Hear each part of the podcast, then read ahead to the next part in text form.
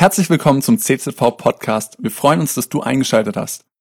Ich war vor drei Wochen, war ich in Bremen bei meinem Sohn. Mein Sohn, der ist ja in der Ausbildung, der macht äh, Polizeikommissar und dann hat er so ein bisschen Sorge gehabt, er wäre Corona krank, war also so eine Kollegin war positiv und dann hat er gesagt, Papa, wir können leider nicht in dein Restaurant gehen, das du ausgesucht hast, sondern wir müssen zur Pommesbude, ne? also Open Air, da in äh, Bremen Stadtzentrum. Und dann haben wir da Pommes gegessen, Open Air. Und dann hat er gesagt, so Papa, ich erkläre dir mal, was ist der Unterschied zwischen einem Norddeutschen und einem Rheinländer. Ich komme ja aus dem Rheinland, ich bin aus Bad Godesberg. Und dann sagt der Papa immer, wenn ich dann euch besuchen komme, aus dem Zug aussteige und dann spricht mich irgendjemand am Bahnhof an, schöner Koffer, ne? Und ich halte schon den Koffer fest, weil ich denke, jetzt gibt's wieder Randale. Und dann sagt, und schönen Abend noch, tschüss, ne? Und dann packe ich mir an den Kopf und sage, ja, ich bin wieder im Rheinland. Ne? Im Rheinland, da spricht dir irgendeiner auf der Straße an und sagt, hallo, guten Tag. Ne? Aber in Norddeutschland, ne, da sagt keiner irgendein Wort, ne? noch nicht mal guten Tag, hallo und so weiter. Fünf Minuten später, wir sind da immer noch am Pommes essen, an unserem Tisch, spricht uns ein Bremer an ne, vom Nachbartisch und sagt Hallo und ich erkläre euch mal den Unterschied zwischen Dialekt in Hamburg und Dialekt in Bremen kam so ins Gespräch. Ein Einsatz später sagt er, und ich war 30 Jahre verheiratet und letztes Jahr ist meine Frau in Corona gestorben. Und bin ich, habe ich meinen Pommes hinter mir gelassen, bin zu seinem Tisch, Hand ausgestreckt, gesagt, mein tiefes Mitgefühl. Es tut mir so leid. Ja, ja, ich bin auch noch nicht fertig. Zwei Wochen nach der Beerdigung meiner Frau habe ich einen Herzinfarkt bekommen und ich bin beinahe gestorben und ich verstehe diesen Gott nicht. Wenn es irgendeinen Gott gibt, warum hat er mir meine Frau genommen? Warum hat er mich beinahe sterben lassen? Und essen Sie mal Ihre Pommes weiter, die werden kalt, ne? Und ich sage, die Pommes sind mir jetzt egal, ich bin jetzt ganz bei Ihnen, weil das Thema, das interessiert mich, weil ich bin Pastor. Und ich hatte 2018 eine Diagnose auf Leukämie. Und ich bin ein Überlebender. Er sagte, ja, das kann ich ja gar nicht verstehen. Die sind doch eine gute Jungen, hat er gesagt. Sie sind doch ein Pastor. Wieso hat denn der Herrgott ihnen dann noch eine Leukämie verpasst? Das kann ich ja gar nicht verstehen. Diesen Gott, den will ich nicht kennenlernen. Der ist nichts für mich. Und dann habe ich mit ihm über Ostern gesprochen. Das, was wir jetzt äh, feiern, dieses Wochenende. Und äh, ich habe ihm erzählt von dem Gott, der der einzige Gott ist, der Mensch werden wollte der so nah bei uns sein wollte, dass er seine Herrlichkeit verließ. Timothy Keller sagt, er konnte nicht ohne dich sein. Er hat seine Herrlichkeit, sein Milieu verlassen, um eins zu werden mit dir und mit diesem Schmerz und sogar mit unserem Tod. Der leidende Gott, der gekreuzigte Gott. Und zum Schluss habe ich ihm noch gefragt, darf ich denn noch Ihre Hand nehmen und darf ich für Sie beten? Dass Gott sie tröstet um den Verlust ihrer Frau, natürlich.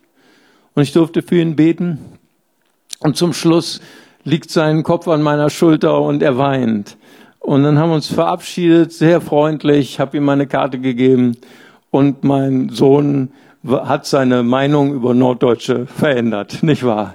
Aber das, das ist dann doch die Fragen, die wir immer wieder bekommen als Gläubige, falls Sie heute hier sind als Gläubiger, dann, wenn wir über unseren Glauben erzählen, über Jesus Christus, das sind doch die Fragen, die wir bekommen. Wenn es einen Gott gibt, wenn er denn gut sein soll, wenn er denn allmächtig sein soll, warum lässt er das Böse zu? Warum lässt er diesen furchtbaren Krieg in der Ukraine zu? Warum werden Krankenhäuser bombardiert, Kinderkliniken? Warum? Wo ist dieser Gott? Und äh, ich habe in meiner Therapie in Hamburg-Eppendorf in der Quarantäne, also nicht so Quarantäne wie bei euch, ne, mit Chips und Cola, ich war in einer richtigen Quarantäne, ne, als ich ein neues Knochenmark bekommen habe. Und dann habe ich gesagt, ich muss ein Buch schreiben, nicht nur für mit Muslimen im Gespräch, sondern auch mit Skeptikern im Gespräch. Und aus dem einen Buch sind zwei geworden. Und ich habe also hier zum Beispiel ein Buch, äh, schwierige Fragen an die Kirche. Zum Beispiel, wieso lässt Gott äh, Leid zu? Und die Antwort ist, wir wissen es nicht. Ne? Nicht die Bibel gibt eine Antwort, Jesus gibt keine Antwort, aber wir wissen eins, Gott geht mit uns durch das Leid. Und das andere Buch heißt Schwierige Fragen an die Bibel. Ne? Das ist ja auch immer so meine muslimischen Freunde, die sagen immer, hey, eure Bibel ist gefälscht. Ne? Die katholische Bibel hat sieben Bücher mehr und die protestantische Bücher, Bibel hat sieben Bücher weniger. Ne? Also ist auch ein Beweis dafür. Und all solche schwierigen Fragen und die die Geschichte mit der Ehebrecherin, ich weiß nicht, ob ihr eine moderne Bibel habt, da steht es drunter, ne, in den ältesten Manuskripten gab es diese Geschichte nicht, ne, ist hinzugefügt und so weiter. Und all solche schwierigen Fragen, falls ihr mal solche Fragen habt, dann dürft ihr gerne euch bei mir am Büchertisch umsehen. Äh, ich bin halt fauler Straßenevangelist, ne? Also ich kann diese ganzen Fragen, kann mir auch nicht mal die Antworten alle merken. Deswegen habe ich ein Buch geschrieben und gebe Ihnen das, lies mal selber und so weiter. Das könnt ihr dann auch gerne mitgeben, auch äh, die schwierigsten Fragen von Muslimen. Ne, ihr Christen, ihr seid ja keine Mathematiker, ne? also hier Jesus 100% Mensch 100% Gott, ja, wie gesagt, keine mathematische Gleichung, ne? 100% plus 100% sind 200, nicht 100%, ne? Oder euer Gott, ne? Also mathematisch unmöglich, ne? Vater plus Sohn plus Heiliger Geist sind drei, ne? Habt ihr drei Götter oder was?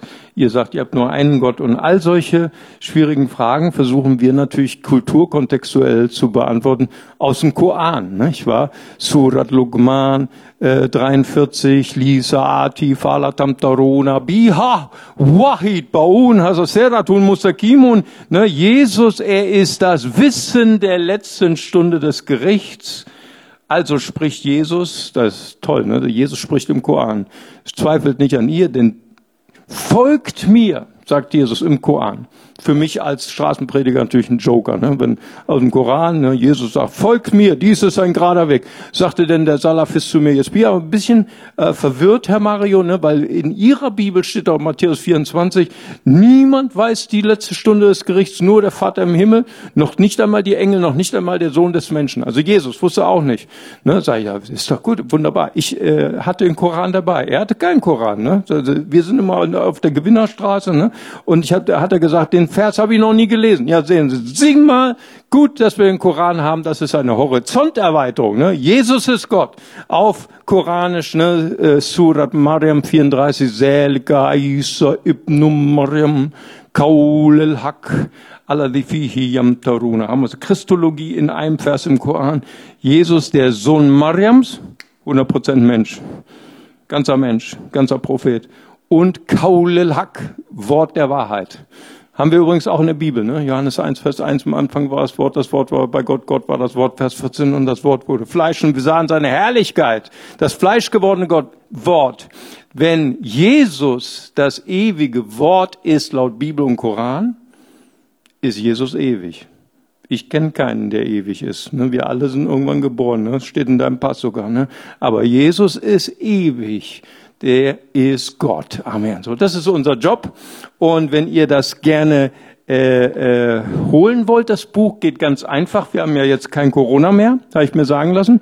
Und ich habe aber Corona-gerechten äh, Verkauf. Das heißt, ihr nehmt einfach die Bücher mit, die ihr wollt, macht ihr ein Foto von äh, unserer Kontoverbindung und dann überweist er mir das an meine Gemeinde als Spende. Ich verdiene keinen Cent daran. Und das sind ja hier alles Hohenloher, ne? habe ich mir sagen lassen. Alles ehrliche Leute, ne? ehrliche Leute. Halleluja, preis dem Herrn. Ja, ich möchte gern das Wort Gottes mit uns teilen.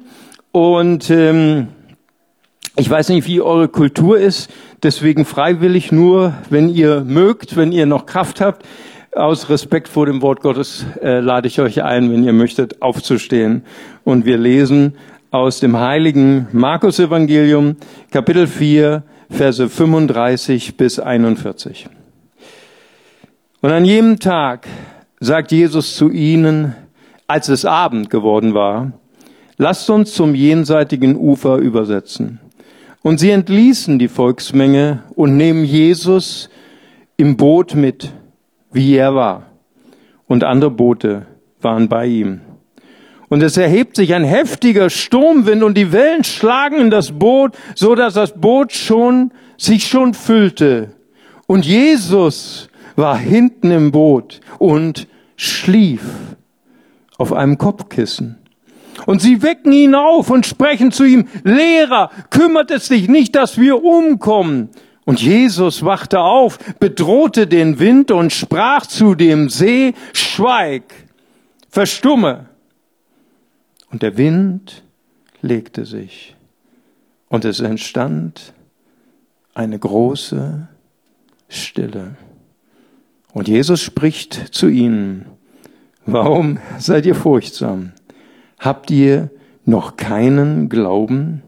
Und sie fürchteten sich mit großer Furcht und sprachen zueinander, wer ist denn dieser, dass selbst der Wind und der See ihm gehorchen?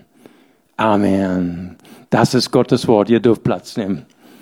Ja, ich möchte heute eine Frage stellen hier in Kreilsheim, in Hohenlohe. Vertraust du den Timing Gottes 100 Prozent? Weißt du, das Evangelium des Markus ist ja eigentlich das Evangelium von Petrus. Markus war ja nur sein Hermeneus, sein Übersetzer. Petrus hat es ihm diktiert. Er hat ihm mal diese als Augenzeuge, wir haben ja Augenzeugen, Berichte, historische Berichte. Und Petrus hat es dem Markus diktiert. Und durch die Zeilen kann ich hier so richtig durchlesen, hier den äh, äh Vers 35, ähm, als es Abend geworden war. Petrus hat noch mal so extra gesagt zu, zu Markus, ne? Also dann schreibt das hier für die Nachwelt, auch hier für die Leute in Kreilsheim, ne? Dass die das auch wissen. Als es Abend geworden war, hatte Jesus diese Idee mit dieser Spritztour über den See Genezareth. Ne? Ne, ich als, als Fischermann, ich als, als Fischer und Seefahrer, ich möchte das nochmal klarstellen, das war nicht meine Idee, das war Jesu Idee. Ne? Weil ich meine, gut, das weiß ja jeder Seemann oder äh, Fischer am See Genezareth. Jesus war übrigens auch, der hatte sogar ein Haus am See Genezareth, der hätte das ja eigentlich wissen müssen. Ne? Abends eine Seefahrt über den See Genezareth, das ist eine schlechte Idee. Das ist ein schlechtes Timing. Das weiß sogar ich als dummer Tourist. Ne, ich war jetzt schon viermal in Israel. Ne, das erste Mal mit 18 Jahren, da war ich so noch verrückt, habe ich Hitchhiking durch Israel. Ist auch übrigens ganz einfach, nimmt dich jeder mit und so weiter. Und dann habe ich noch so einen anderen äh, verrückten Holländer wie ich getroffen und wir hatten die großartige Idee, wir machen eine Radtour um den See Genezareth. Ne, war eine großartige Idee auf dem Damenfahrrad bei 50 Grad Celsius im Schatten. Ne?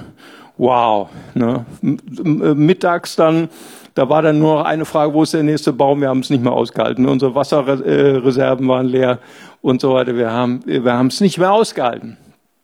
Und dann war das die Tour ja doch ein bisschen länger ne, weil der See Genezareth 42 Kilometer lang, nicht wahr? Das war schon eine Ochsentour auf dem Damenfahrrad, nicht wahr? Und dann wurde es Abend und der Weg wurde immer länger bis zum Youth Hostel und dann kam ein Sturm am Abend. Ja, warum? Warum? Jetzt weiß ich's, ne? Hat mir aber keiner vorher erklärt. Nicht wahr? Der bei 50 Grad Celsius die, der See Genezareth ist ja der tiefste Süßwassersee der ganzen Welt, 212 Meter unter der Meeresspiegel und dann umgeben von hohen Bergen. Ne? Da sind, ist kein Wald, ne? da ist kein deutscher Wald, das ist alles Wüste. Die Berge, die heizen sich auf wie so eine Herzplatte und dann die heiße, erwärmte Luft fällt praktisch runter wie so ein Stein in dieses Tal, in den See Genezareth, der so schön kühl ist. Und da können Stürme entstehen, drei Meter, vier Meter hohe Wellen. Das weiß jeder galiläische Fischer. Markus schreibt das auf, als es Abend geworden war. Ne? So eine tolle Idee. Ne? Jesus, ich verstehe nicht dein Timing. Wieso nimmst du uns mit auf so eine risikoreiche Fahrt? Ne, und die Fischer, die haben versucht, dann das noch so auszugleichen, haben dann die, die das äh, Schiff da rausgepumpt mit den irgendwelchen Eimern, haben versucht, die, die Reise noch zu retten.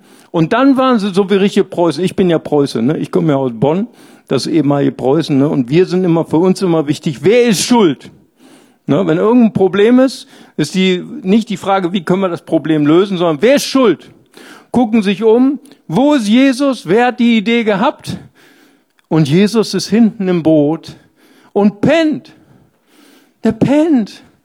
Ja Mensch, Jesus, wir haben Verständnis für dich, ne? Du hast den ganzen Tag gepredigt und so weiter, du bist fertig, haben wir Verständnis, aber doch nicht jetzt, wo wir umkommen. Schlechtes Timing, Jesus, für ein Nickerchen, nicht wahr? Und sie sind wütend, sie sind fertig mit Nerven. Sie rütteln ihn und schütteln ihn und sagen, Lehrer, wach auf, kümmert es dich nicht, dass wir umkommen. Die waren fertig. die waren am Ende. Ich meine, wir hatten jetzt Ahrtal-Katastrophe. Das war schon, das war schon eine Hausnummer. Aber jetzt haben wir Ukraine. Wir sind alle fertig. Weil Ahrtal war eine Viertelstunde eine fünf Meter hohe Wasserwelle durchs Tal.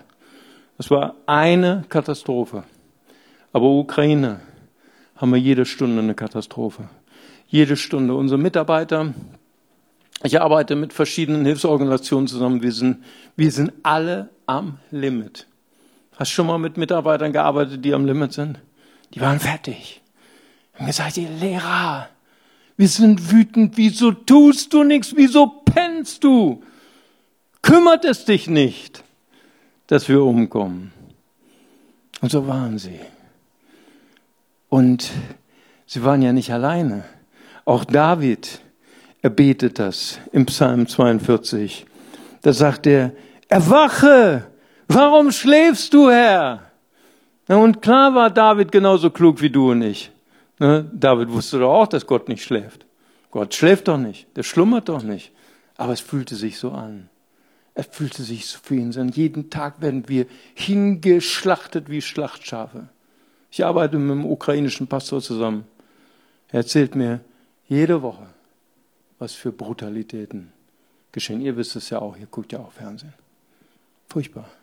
Wir verstehen nicht Gottes Timing. Wir verstehen nicht, was du tust. Was, wieso passiert das in der Ukraine? Kann keiner erklären. Gott schläfst du. Warum kümmerst du dich nicht um uns? Und ich war jetzt im Libanon gewesen. Und dort ist ein fantastischer Pastor, der Pastor Andrew Salame. Und äh, er hat mir erzählt von diesem Beirut Blast. Das war vor zweieinhalb Jahren. Ist ja dieses äh, Lagerhaus da am Hafen von Beirut in die Luft geflogen. Vielleicht wisst ihr das noch da, wo die Hisbollah hat die, das da voll gepackt mit, mit, mit Dünger und mit, mit, wahrscheinlich auch mit Sprengsätzen und so weiter. Und diese Explosion die war so gewaltig. Die war fast so stark wie eine Atombombe. Millionen von Glassplittern sind durch dein Wohnzimmer geflogen. Leute wurden praktisch zersiebt in ihren eigenen Wohnzimmern. Ne? Durch die Straßen, Millionen von Splittern, Fahrradfahrer sind aufgeschlitzt worden, Fußgänger, die ganzen Kliniken blutverschmiert, Tausende von Menschen waren zerschnitten, auch unser Pastor. Und er ist dort in der Notaufnahme. Und er fragt, Gott, ich verstehe dein Timing nicht. Gott, warum schläfst du, warum lässt du uns das zu? Wir, ich meine, wir waren im Libanon, die haben dort 40 Prozent Inflation. 40 Prozent. Wir waren bei unseren Lehrerinnen im äh, Bekaa-Tal, das ist direkt an der syrischen Grenze. Die haben, wir haben dort vier Schulen vom AVC mit syrischen Flüchtlingskindern. 40 Prozent Inflation. Wir, die kriegen ein Gehalt, dann können sie einmal zum Supermarkt gehen, einmal den Einkaufswagen voll machen, dann ist das Gehalt vorbei. Ich sag, wie lebt ihr eigentlich? Wovon zahlt ihr eure Miete? Wovon zahlt ihr Benzin? Versicherung, etc., etc. Ja, wir müssen uns verschulden. Wir sind ja alle verschuldet.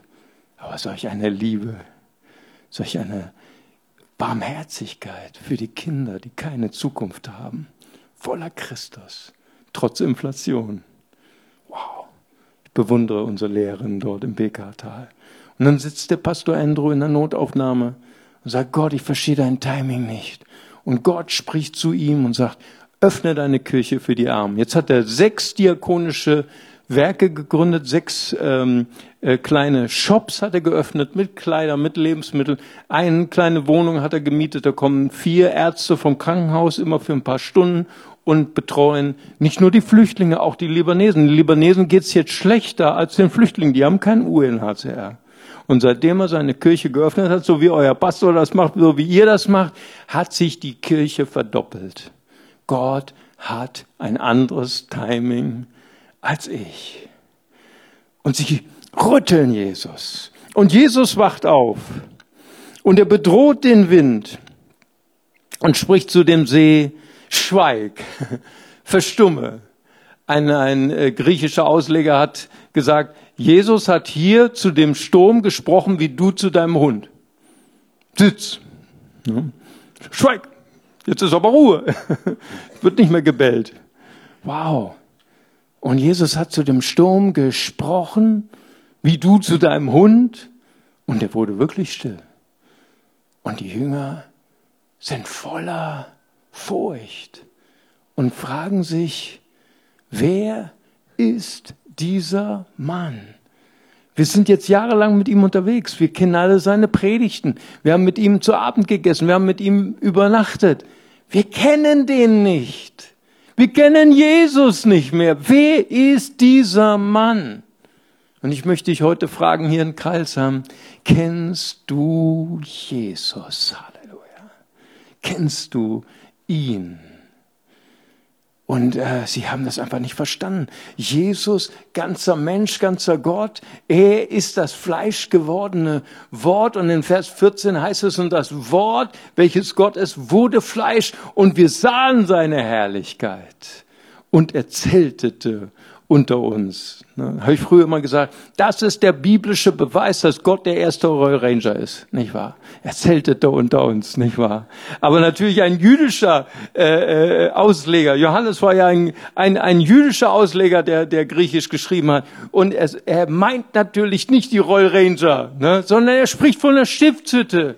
Jesus, er tabernakelte unter uns. Er ist die wandelnde, die mobile Stiftshütte, wo die Herrlichkeitswolke, die Shekinah Glory, die war auf dieser Stiftshütte. Und wenn ich, wenn Pastor Markus da reingelatscht werden in die Stiftshütte, wir wären tot umgefallen und ihr hättet uns am Seil wieder rausgezogen. Nicht wahr? Nicht jeder konnte da rein. Die Herrlichkeit Gottes ist die Kraft Gottes. Und er tabernakelte unter uns.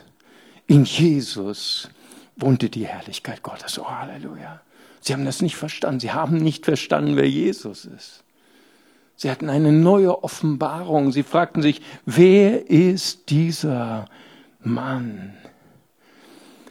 Aber die Botschaft, die ich hier nehme aus dem zweiten Punkt ist, sie waren existenziell am Ende. Sie waren hilflos. Sie waren schwach. Sie waren fertig. Sie waren in Todesangst. Und in diesem Moment haben sie eine neue Offenbarung von Jesus. Unser deutscher Philosoph Heidegger, Martin Heidegger nennt das die existenzielle Philosophie. In der existenziellen Angst erkannten sie, wer Jesus ist. Und ich habe heute eine Botschaft für dich. Wenn du heute in so einer Situation bist, wenn du voller Angst bist und du weißt nicht mehr, wie du mit deinem Leben zurechtkommst oder bist hilflos und kraftlos, ist das vielleicht die Chance, dass du Jesus heute besser kennenlernst. Amen. Jakob der auf der Flucht war von, von Esau. Ich meine, er wollte diesen Segen. Er wollte dieses gewisse Etwas. Dafür hat er gelogen, dafür hat er betrogen, seinen Vater belogen, seinen Bruder betrogen. Und dann ist er auf der Flucht vor Esau. Hat alles verloren. Sein Haus, sein Garten, sein Hund, sein Auto, alles hinter sich gelassen. Und ist auf der Flucht in der Wüste und hat nichts mehr. Und hungert und dürstet. Er schläft auch auf dem Kopfkissen, so wie Jesus, nicht wahr? Ich glaube, der Petrus, der, der, wusste noch nach Jahrzehnten die Farbe von dem Kopfkissen, wo Jesus schlaf, schlief im Boot, nicht wahr? So traumatisiert war er. Aber Jakob hatte kein Kopfkissen wie Jesus. Er schlief mit seinem Haupt auf einem Stein. Existenziell. Zero. Null. Und er wacht nachts auf und er sieht den Himmel geöffnet. Die Herrlichkeit Gottes. Und die Leiter reicht vom Himmel auf die Erde und er sieht die Engel Gottes hoch und runter steigen. Es ist eine Chance in der Schwäche. Paulus sagt, ich rühme mich meiner Schwachheit, denn wenn ich schwach bin, ist Gott stark. Amen. Und dann, der Sturm ist still. Und dann Jesus spricht zu seinen Jüngern. Warum fürchtet ihr euch? ich liebe Jesus. Ich meine, das waren ja, waren ja nicht irgendwelche Milchbubis, ne? Die waren ja nicht zum ersten Mal im Boot. Das waren richtige, harte Typen. Das waren Seefahrer, nicht wahr? Die hatten Angst nicht ohne Grund. Warum fürchtet ihr euch? Habt ihr noch keinen Glauben? Ne? Was, was sagt Jesus hier? Sagt er, hey, als Christ darfst du keine Angst haben? Als Christ darfst du keinen Zweifel haben? Ich glaube nicht. Jesus selbst, Garten Gethsemane, sagte, meine Seele ist betrübt bis zum Tod. Er fürchtete sich. Das feiern wir am Donnerstag, Gründonnerstag. Garten Gethsemane. Nein, Jesus hatte selber Angst. Er sagt nicht, du darfst keine Angst haben als Christ. Quatsch. Er sagt nicht, du darfst keinen Zweifel haben. Er hatte selber Zweifel in seinem Fleisch, in seiner Menschlichkeit. Sagt er zu, zum Vater, Vater, wenn es möglich ist, lass diesen Kelch an mir vorübergehen. Er hat gezweifelt an seiner Berufung. Natürlich hat er gezweifelt. Er musste beten, Herr, nicht mein Wille, sondern dein Wille geschehe. Nein, nein. Jesus verurteilt dich nicht, wenn du Angst hast, wenn du Zweifel hast, sondern sagt, hey, du musst nicht Glauben von dir selbst generieren. So wie am Nordpol dreimal sagen, ich friere nicht, mir ist warm, mir ist warm, nicht wahr? Das ist alles Quatsch, kannst alles über Bord werfen. Ne? Das ist menschlicher Glaube, kannst vergessen. Ne? Ich weiß, dass das Adolf auch gesagt, mit Glauben können wir die ganze Welt in, in Brand und in Schutt und Asche legen. Weiß ich alles. Aber das ist alles menschlicher Glaube. Der Glaube, den Jesus hat, der kommt vom Himmel. Hebräer 12, Vers 2.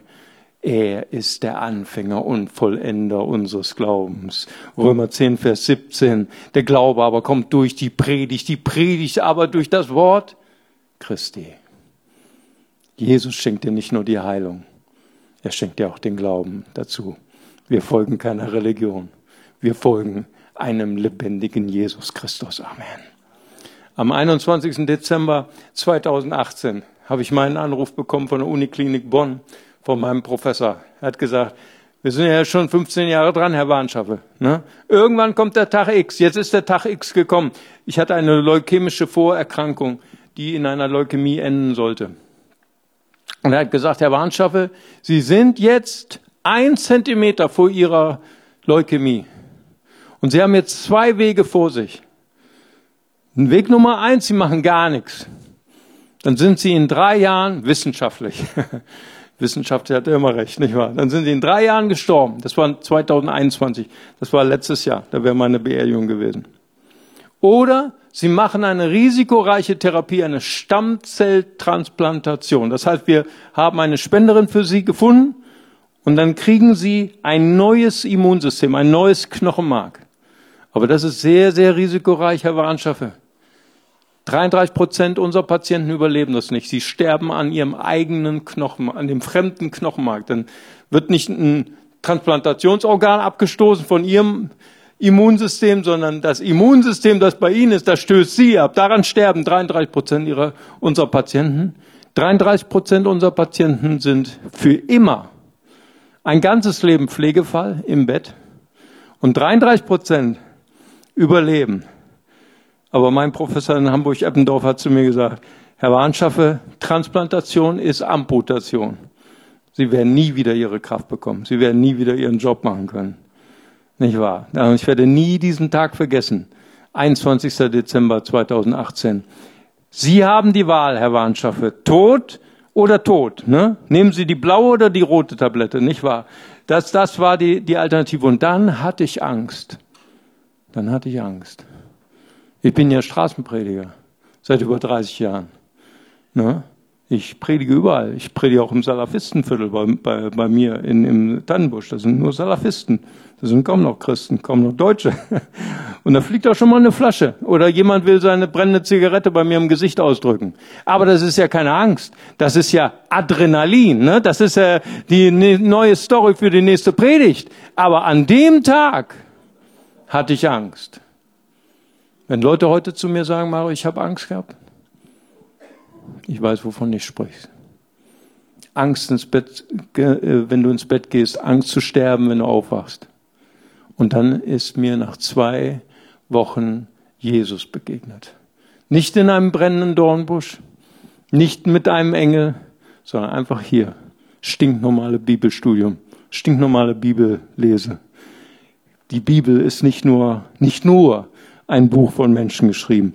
Es ist Gottes lebendiges Wort an uns. Amen. Und weißt du, die Bibel, ich liebe es, die Bibel auszulegen, aber ich liebe es, wenn die Bibel mich auslegt und zu mir spricht, Gottes Wort ist lebendig. Und dann habe ich gelesen, Philippa 1, Vers 21, Christus ist mein Leben Sterben ist mein Gewinn. Schon tausendmal gepredigt auf einer Beerdigung, nicht wahr? Und jetzt wurde es auf einmal existenziell. Martin Heidegger lässt grüßen, nicht wahr? Da war es auf einmal. Und ich kann euch sagen, seit diesem Tag bin ich befreit von der Todesfurcht. Und ich kann euch sagen als Geschwister, wir sterben nicht. Wir gehen nach Hause. Amen. Jesus sagt, ich bin die Auferstehung und das Leben. Wer an mich glaubt, wird leben, auch wenn er gestorben ist. Oh, Halleluja.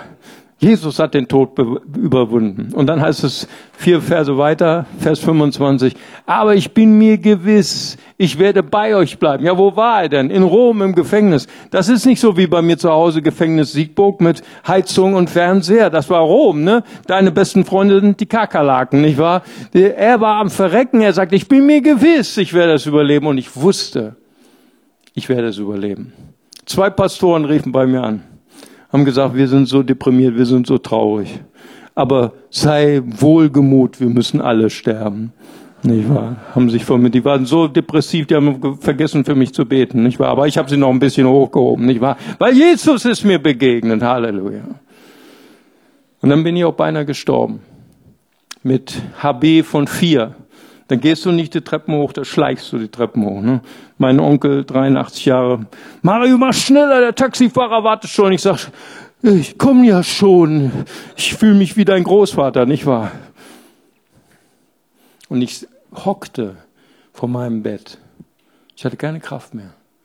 Und ich habe gesagt, Jesus, erbarme dich über mich. Und dann habe ich angefangen, zu meinem Knochenmark zu sprechen. Liebes Knochenmark, ich heiße dich herzlich willkommen. Heile mich. Vernichte alle meine Feinde. Und bitte, bitte, bitte töte mich nicht. Und dann einen Monat später, nach meiner Transplantation, bin ich zur Untersuchung meiner Ärztin 15. Knochenmarksbohrung. Wird ein, ein Biopsie genommen von deinem Knochenmark. 14 Mal tot, meine Knochen waren tot, trocken. Und nach der Transplantation kam wieder Blut, kam wieder Knochenmark.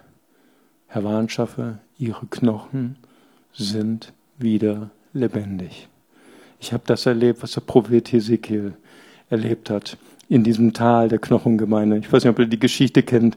Da fragt der, fragt der Herr ihn, glaubst du, dass diese toten Gebeine wieder lebendig werden?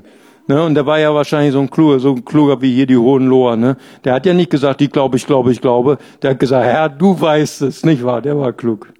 Und dann sagt der Herr, Weissage. Und die toten Gebeine wurden wieder lebendig. Jesus, er ist der Auferstandene. Wir glauben nicht an einen Gott der Toten, sondern an einen Gott, der die Toten wieder lebendig macht. Amen. Preis dem Herrn. Und dann sagt sich dann meine Ärztin weiter, und Herr Warnschaffe, ich kann keine einzige Krebszelle mehr in ihrem Organismus finden. Und ich bin jetzt fast drei Jahre lang krebsfrei. Jesus ist mein Heiler und ich gebe Jesus alle Ehre. Amen. Wir wollen zusammen unsere Augen schließen. Und ich möchte euch einladen. Jesus ist hier. Der Auferstandene ist hier. Und vielleicht sind Sie neu hier in dieser Kirche. Vielleicht fühlen sie sich auch so wie diese Jünger da im Boot und verstehen ihr Leben nicht. Und was ist das mit dem Glauben? Und ich verstehe nicht, warum Gott das Leid zulässt. Aber trotz ihrer Zweifel, trotz der Gedanken, die sie haben, sie spüren, das erste Mal in ihrem Leben, jemand klopft sanft an die Tür ihres Herzens. Jesus, er steht vor der Tür ihres Herzens und klopft sanft an. Er wird diese Tür nicht eintreten. Jesus, er lässt ihnen die freie Wahl. Aber heute fragt er, ich möchte gerne in dein Leben kommen. Ich möchte gern eins werden mit deiner Not, mit deinem Schmerz. Das ist die Botschaft von Ostern. Gott wurde Mensch. Gott, er wurde eins mit unserem Schmerz, sogar mit unserem Tod am Kreuz. Und während unsere Augen geschlossen sind, wenn Sie heute hier sind und sagen, heute ist mein Tag, heute möchte ich das erste Mal in meinem Leben die Tür meines Herzens öffnen. Ich habe verstanden, Jesus war nicht nur ein Mensch, er ist auferstanden. Er ist mein Retter. Er ist mein Heiler. Er ist mein Heiland. Dann möchte ich Sie einfach bitten, dem Himmel ein Zeichen zu geben, ganz kurz Ihre Hand zu heben, als ein Zeichen für den Himmel. Hier bin ich, Herr. Ich möchte die Tür meines Herzens öffnen. Dankeschön, Dankeschön. Wenn Sie sagen, hier öffne ich die Tür meines Herzens. Jesus, komm in mein Leben, komm in meine Not, komm in meine Dunkelheit. Du bist das Licht in der Dunkelheit. Leite mich den Weg, den ich gehen soll. Cool, dass du dir unsere Predigt angehört hast. Wir hoffen, sie hat dir geholfen und wir wollen dich ermutigen, auch während der Woche Teil einer Kleingruppe zu werden. Schreib uns einfach eine E-Mail an podcast.czv-kreuzheim.de oder komm einfach am Sonntag in unseren Gottesdienst. Folge uns außerdem auf Facebook oder Instagram für alle weiteren Infos. Wir freuen uns auf dich.